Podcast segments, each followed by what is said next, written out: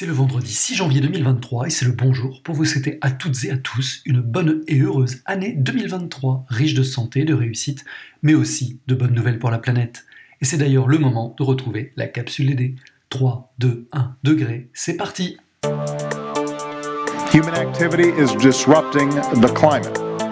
It came out looking like a donut. Que même dans les pays les plus riches, euh, on n'est pas prêt au climat d'aujourd'hui et sa variabilité. Vous pouvez bifurquer maintenant.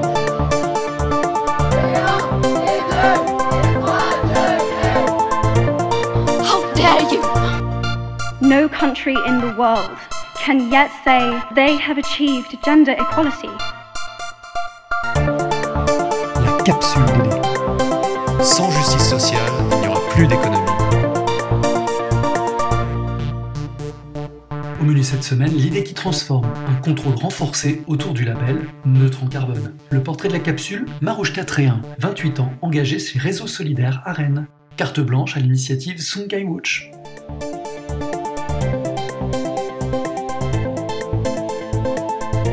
L'idée qui transforme.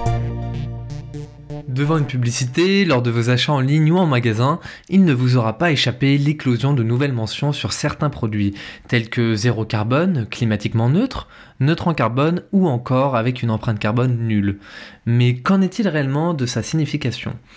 En se basant sur la définition du Parlement européen, par produit neutre en carbone, il faut entendre un produit dont les émissions sur l'ensemble du cycle de vie sont mesurées par une méthodologie scientifique reconnue disposant d'une stratégie de réduction des émissions et d'une feuille de route pour atteindre son impact négatif sur le climat, et dont les émissions irréductibles sont compensées par des crédits carbone. Une action positive donc connectée aux enjeux écologiques et sociétaux, qui toutefois peut se révéler être une image trompeuse de la réalité et qualifiée même de greenwashing ou d'éco-blanchiment en bon français. En effet, malgré la loi climat et résilience de 2021 qui encadrait déjà l'emploi raisonné d'allégations dites neutres en carbone, accolées à un produit, ces dernières restaient en partie ou totalement mensongères. Ainsi, la démarche n'était pas sincère et manquait de transparence. Afin de contrer ce problème et préciser la loi, un décret vient tout juste de paraître au journal officiel ce dimanche 1er janvier pour la nouvelle année, venant interdire aux annonceurs de vanter un produit ou un service comme neutre en carbone sans preuve concrète. Désormais, il sera obligatoire de réaliser un bilan des émissions de gaz à effet de serre couvrant l'ensemble de son cycle de vie, soit de l'extraction de ces matières jusqu'à son élimination ou recyclage éventuel.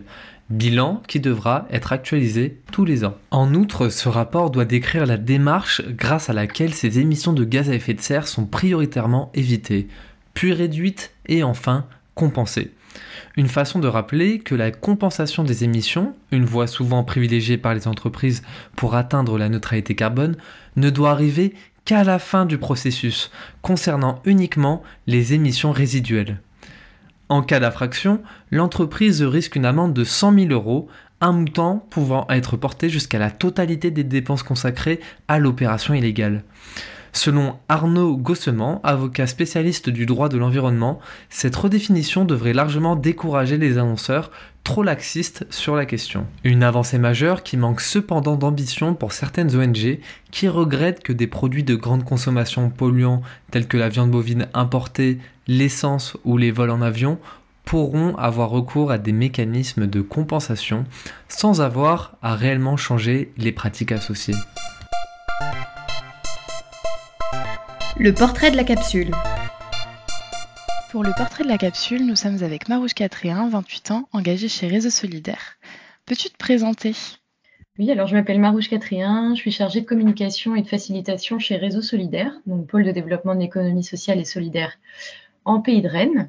Euh, très rapidement, du coup, l'ESS, dit économie sociale et solidaire, c'est un mode d'entreprendre qui s'applique à tous les domaines de la société euh, et qui comprend en fait des mutuelles, fondations, associations, euh, entreprises à mission parfois, et qui respectent des valeurs de, des valeurs sociales, environnementales, de développement durable et autres. Alors, quel est ton parcours et qu'est-ce qui t'a donné envie de t'engager? Alors, mon parcours, il est assez tortueux. Euh, j'ai commencé d'abord, si on parle plutôt du, domaine professionnel, par euh, des saisons en tant qu'animatrice pendant sept ans. Donc j'étais baignée plutôt dans un environnement euh, de l'éducation populaire. J'ai ensuite suivi bah, une filière STG, STMJ aujourd'hui, mais sciences et technologies de la gestion en management. ensuite, je suis partie de Rennes vers 18 ans et je suis allée suivre un IUT communication à Toulouse. Euh, là, j'ai commencé à faire des stages plutôt engagés, donc euh, un stage notamment à la Ligue des droits de l'homme à Toulouse euh, et un stage également à Londres dans la réinsertion des prisonniers par les métiers de la couture. Donc suite à ça, j'ai repris une licence communication et médiation culturelle avec un semestre en Erasmus en Belgique, plutôt axé ce semestre sur la communication digitale. Et après, bon, bah, l'envie de voyager, de voir du pays. Euh, je suis partie en Amérique latine après avoir euh, fait plusieurs jobs pour un voyage sac à dos en solitaire. Euh, ce qui m'a fait réfléchir et donner envie quand même de continuer mes études, peut-être un peu plus dans la solidarité internationale. Donc me voilà de retour en France à Clermont-Ferrand avec un premier master, donc une première année de master en gestion de projets solidaires à l'international et ensuite, ce master ayant été supprimé en milieu des deux ans, j'ai repris un master en euh, démocratie participative, voilà, avec un stage euh, au Secours populaire de Clermont-Ferrand, puis un stage de deuxième année chez Réseau Solidaire, donc le, voilà la, la, structure dans laquelle j'évolue actuellement. Réseau Solidaire a organisé en décembre dernier le marché pas pareil. Est-ce que tu peux nous parler un petit peu de ce projet? Bah oui, en fait, le marché pas pareil, il est né en 2020. Donc pendant le premier confinement, euh, il est né en fait d'un besoin euh, des structures locales de, se faire connaître parce qu'à l'époque tout le monde passait par euh, Amazon, ses discounts et ses grosses plateformes d'achat en ligne pour faire ses cadeaux de Noël. Donc nous on s'est dit que voilà il fallait un mouvement collectif et une plateforme qui leur permette de se faire connaître. Donc on a eu la première année 99 structures qui se sont inscrites sur cette plateforme, qui respectaient nos critères sociaux, environnementaux et solidaires.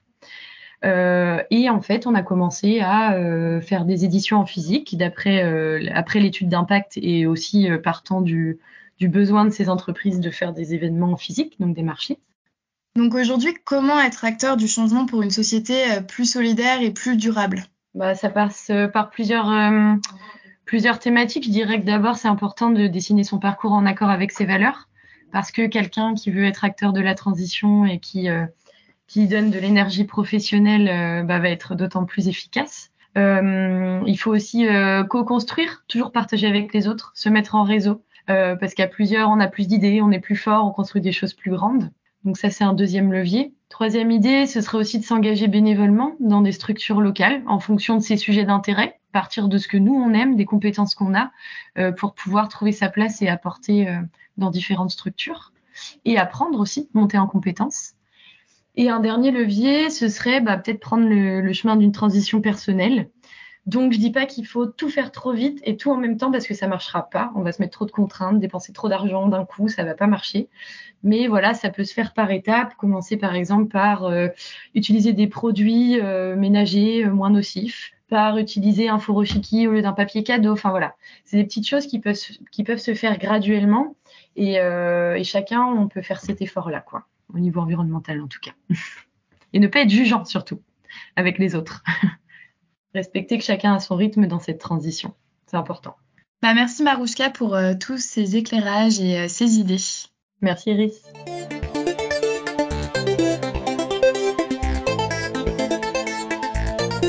La carte blanche.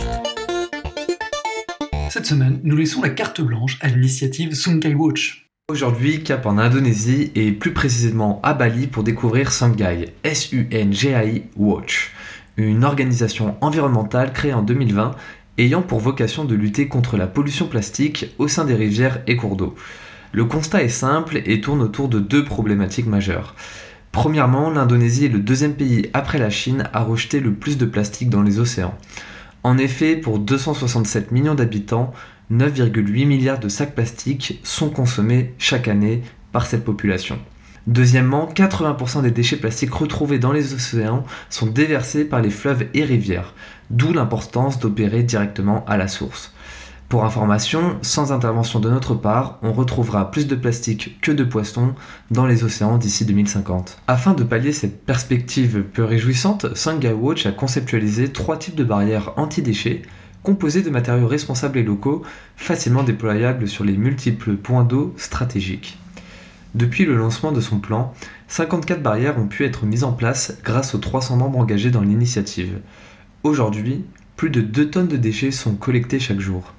Pour aller au bout de cette démarche, l'organisation s'occupe également de cartographier les types de déchets grâce à leur code barre, permettant de mieux comprendre les principales sources de pollution dans chaque rivière nettoyée.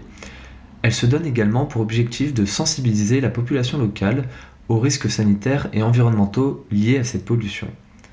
À terme, elle souhaiterait se déployer sur l'ensemble du territoire indonésien et impliquer d'autres acteurs de la société civile. Une belle initiative que nous vous invitons à consulter et suivre en ligne. C'était la Capsule DD, le podcast de la durabilité dans l'enseignement supérieur. Merci à Marouche 41 pour sa participation, et ainsi que, comme toujours, l'équipe de la direction de la transformation écologique et sociétale d'Unilassal, Nathalie, Iris, Cécile, Caroline, Thomas et Geoffroy, ainsi que Clément Dété et Élise Potier. Nous avons une pensée chargée d'émotions pour Nathalie Schnuriger, fidèle auditrice de la capsule et qui avait fait du développement durable une exigence personnelle et un engagement du quotidien. Toutes nos pensées vont à sa famille. On se retrouve dans 15 jours. Et d'ici là, vous pouvez méditer cette pensée attribuée à Walt Disney. La différence entre un rêve et un projet, c'est une date.